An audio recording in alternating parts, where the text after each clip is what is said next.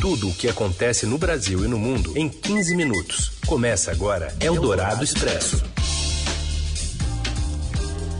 Olá, sejam muito bem-vindos. Está começando por aqui o Eldorado Expresso, abrindo mais uma semana e reunindo as notícias importantes no meio do seu dia, muitas vezes na hora do seu almoço.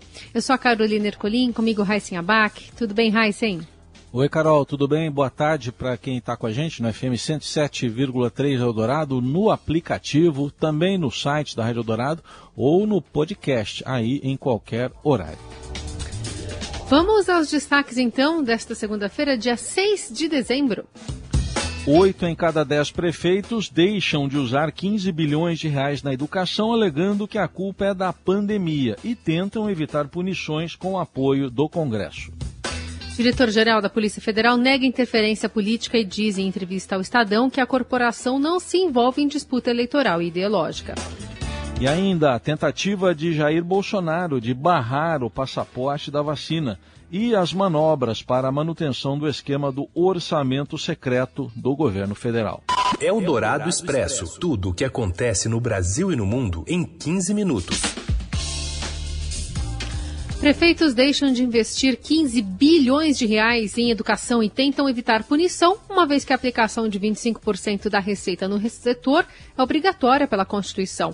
Mais informações com a repórter especial de Educação do Estadão, Renata Capardo.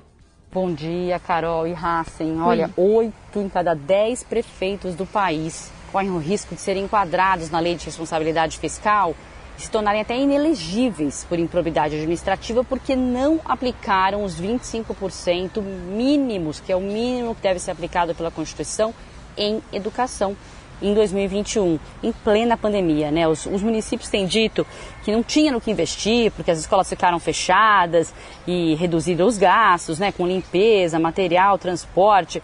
Mas os educadores dizem que dava para ter usado esse dinheiro em tecnologia, infraestrutura para a volta presencial e na recuperação da aprendizagem. Né? Inclusive, esses prefeitos de 2021 foram eleitos durante a pandemia, já sabiam da situação, sabiam que era preciso investir muito em educação nesse período e não usar esses 25% mínimos. Agora, a Frente Nacional dos Prefeitos está tentando conseguir uma isenção, né? porque eles, para eles não serem punidos, estão tentando lá no Congresso, essa semana vão quarta-feira ao Congresso para tentar com que os deputados aprovem a PEC 13, que dá essa isenção a eles. Os senadores já aprovaram e eles querem não serem punidos e de certa forma, uma parte que é boa, usar esse dinheiro até 2023 para educação. Porque se eles forem punidos, esse dinheiro acaba sendo usado para qualquer outra coisa, ou mesmo para educação correndo agora, né? Tem prefeito que já está até trocando ar-condicionado duas vezes para gastar esse dinheiro e não ser punido.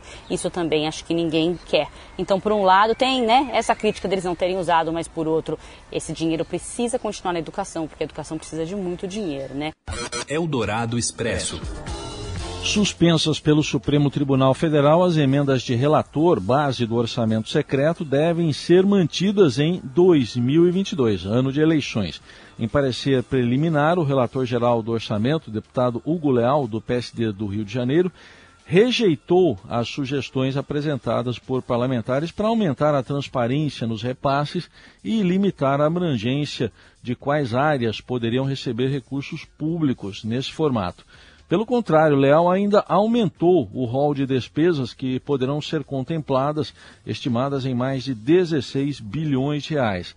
Essas verbas estão no centro do orçamento secreto, esquema revelado pelo Estadão. O mecanismo consiste na liberação de dinheiro público a deputados e senadores em troca de apoio ao governo de Jair Bolsonaro no Congresso a distribuição dos recursos ocorre sem critérios mínimos de transparência, cabendo a um grupo de parlamentares alinhado aos interesses do Palácio do Planalto definir como e onde bilhões de reais das verbas federais devem ser aplicados.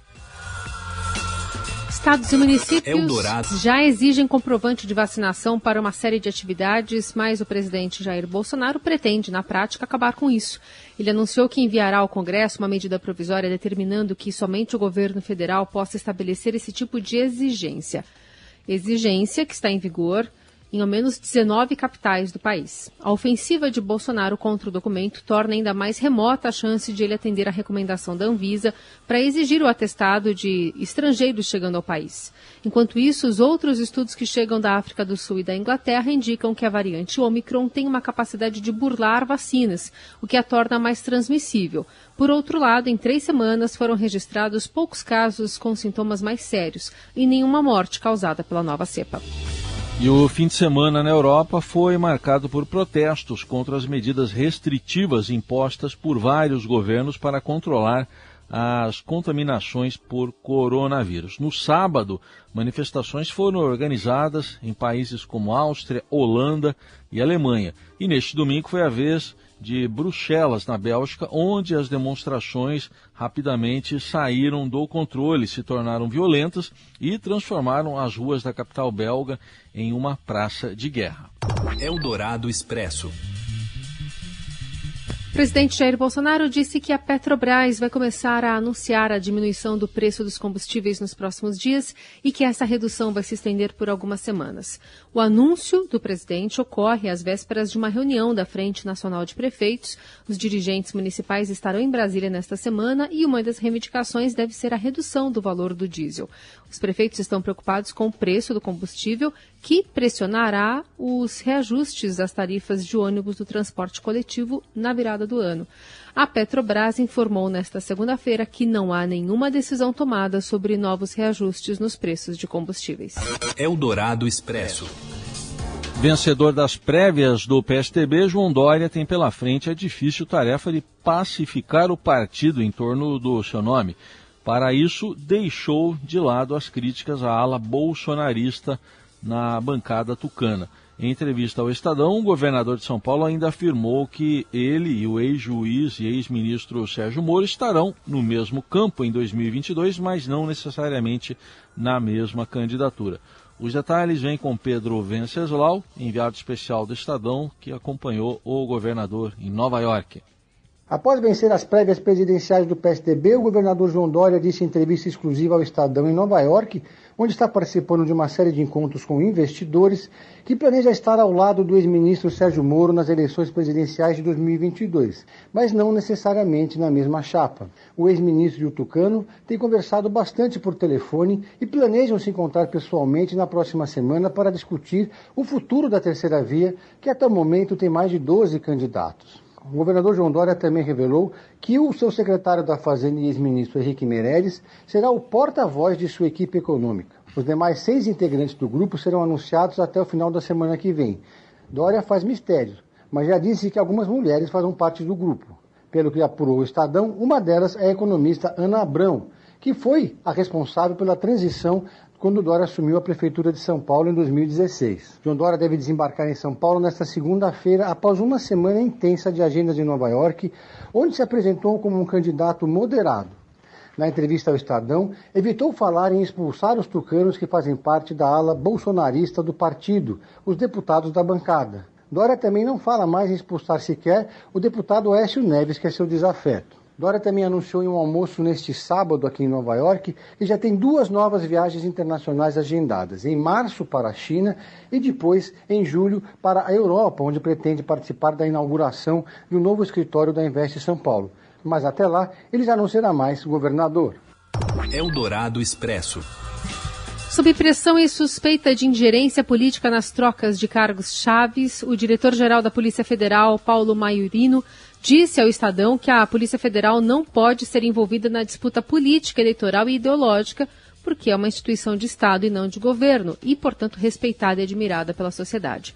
A declaração foi feita em entrevista à colunista da Rádio Eldorado e do Estadão, Eliane Cantanhede. Na entrevista, o Dr. Paulo Maiorino disse o seguinte, que essas movimentações são comuns em qualquer corporação, que a corporação tem 10.800 policiais, é muita gente. O problema é que as mexidas têm sempre a ver com alguma coisa referente ao presidente Bolsonaro ou algum ministro ou algum líder do governo. E ele disse o seguinte, aspas, o presidente Bolsonaro nunca me pediu nada, muito menos interferiu em questões de investigações. Eldorado Expresso. Quatro religiosos do Mosteiro de São Bento, no centro de São Paulo, são investigados pelo Ministério Público por abuso sexual dentro das dependências da instituição, caso que motivou a intervenção do Vaticano, de acordo com reportagem do Fantástico da TV Globo deste domingo. Os suspeitos foram ouvidos pela polícia e negam as acusações. Nesta semana, a Igreja Católica passa a adotar medidas mais rígidas contra a pedofilia e o assédio sexual é a revisão mais abrangente em quatro décadas, endurecendo regulamentos para clérigos que abusam de menores de idade e adultos vulneráveis, cometem fraudes ou ordenam mulheres. As acusações são feitas por dois jovens que já que teriam sofrido assédio sexual de religiosos quando ainda eram menores de idade. Os crimes teriam ocorrido entre 2016 e 2018. Em nota, o Mosteiro de São Bento informa que os denunciados foram afastados e respondem não só perante a lei civil, mas também à justiça eclesiástica. Eldorado Expresso. Para falar de futebol, o Grêmio se segura no último fio de esperança que tem antes de concretizar a sua queda para a Série B. Fala mais, Robson Morelli. Olá, amigos. Hoje não tem como não pensar na possível, iminente, esperada, anunciada queda do Grêmio para a segunda divisão. O time gaúcho deixou para as últimas partidas da sua história no Campeonato Brasileiro de 2021, a sua sorte na competição. O empate com o Corinthians 1 a 1 na Arena Corinthians, na Neoquímica Arena, no fim de semana foi péssimo para a equipe gremista, que até jogou bem, que até achou um gol antes do Corinthians, mas que não conseguiu segurar os donos da casa. O Grêmio não depende mais somente de suas forças. O Grêmio fica de olho hoje, segunda-feira, em duas partidas: São Paulo e Juventude e Cuiabá e Fortaleza. Se o Juventude fizer um ponto diante do São Paulo e se Cuiabá também somar um ponto diante do Fortaleza, o Grêmio está matematicamente rebaixado para a Série B, o que seria a sua terceira queda para a segunda divisão do futebol nacional. Os jogadores deixaram o campo no domingo após o empate com o Corinthians de cabeça baixa, sem dar entrevistas, já assimilando o rebaixamento que vem se desenhando há muito tempo. O Grêmio teve algumas chances de sair da zona de rebaixamento, não conseguiu. Teve quatro treinadores no comando do seu time na temporada, jogadores que chegaram e não conseguiram responder à altura nem à expectativa deles, e agora se vê aí na iminência de cair para a segunda divisão para se juntar com Vasco e Cruzeiro, dois gigantes que vão disputar a segunda divisão no ano que vem. É isso, gente. Falei, um abraço a todos, valeu. Eldorado Expresso. O Facebook não é o único que está de olho no metaverso, conceito que pretende simular universos em ambientes digitais a partir do uso de realidade virtual e aumentada. O Tinder também está explorando como levar encontros para mundos completamente digitais. O plano é criar avatares que seriam transpostos para o metaverso. Os usuários poderiam interagir por áudio em tempo real em espaços virtuais, como bares. E no rolê digital, as pessoas expressariam interesse umas pelas outras e depois poderiam continuar a paquera em conversas privadas. Com isso, o Tinder pretende ir além da troca de mensagens para deixar os encontros mais orgânicos nessa nova modalidade de chaveco. Eldorado Expresso. Jingle bell, jingle bell, jingle bell rock. Jingle bells swing and jingle bells ring. Bom, como já é tradição, o Paladar Estadão escolheu os melhores panetones e chocotones à venda em São Paulo com a ajuda de especialistas.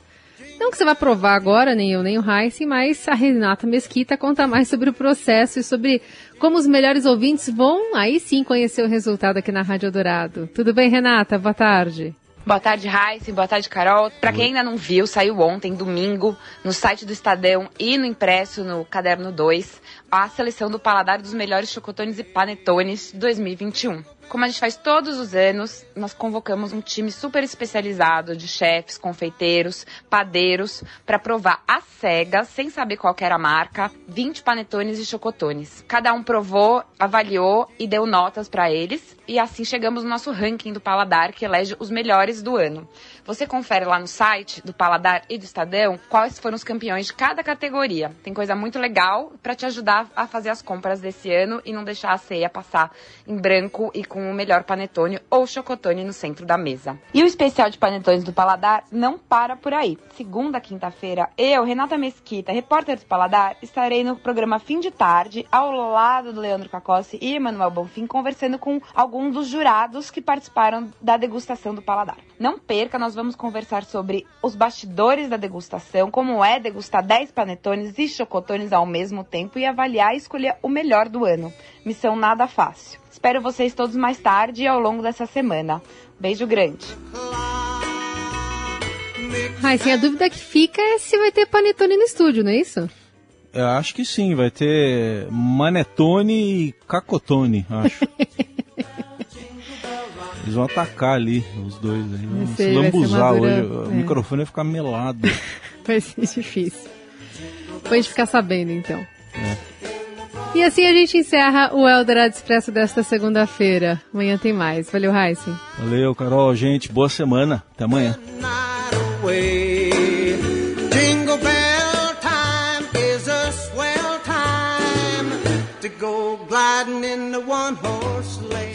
Você ouviu Eldorado Expresso tudo o que acontece no Brasil e no mundo em 15 minutos.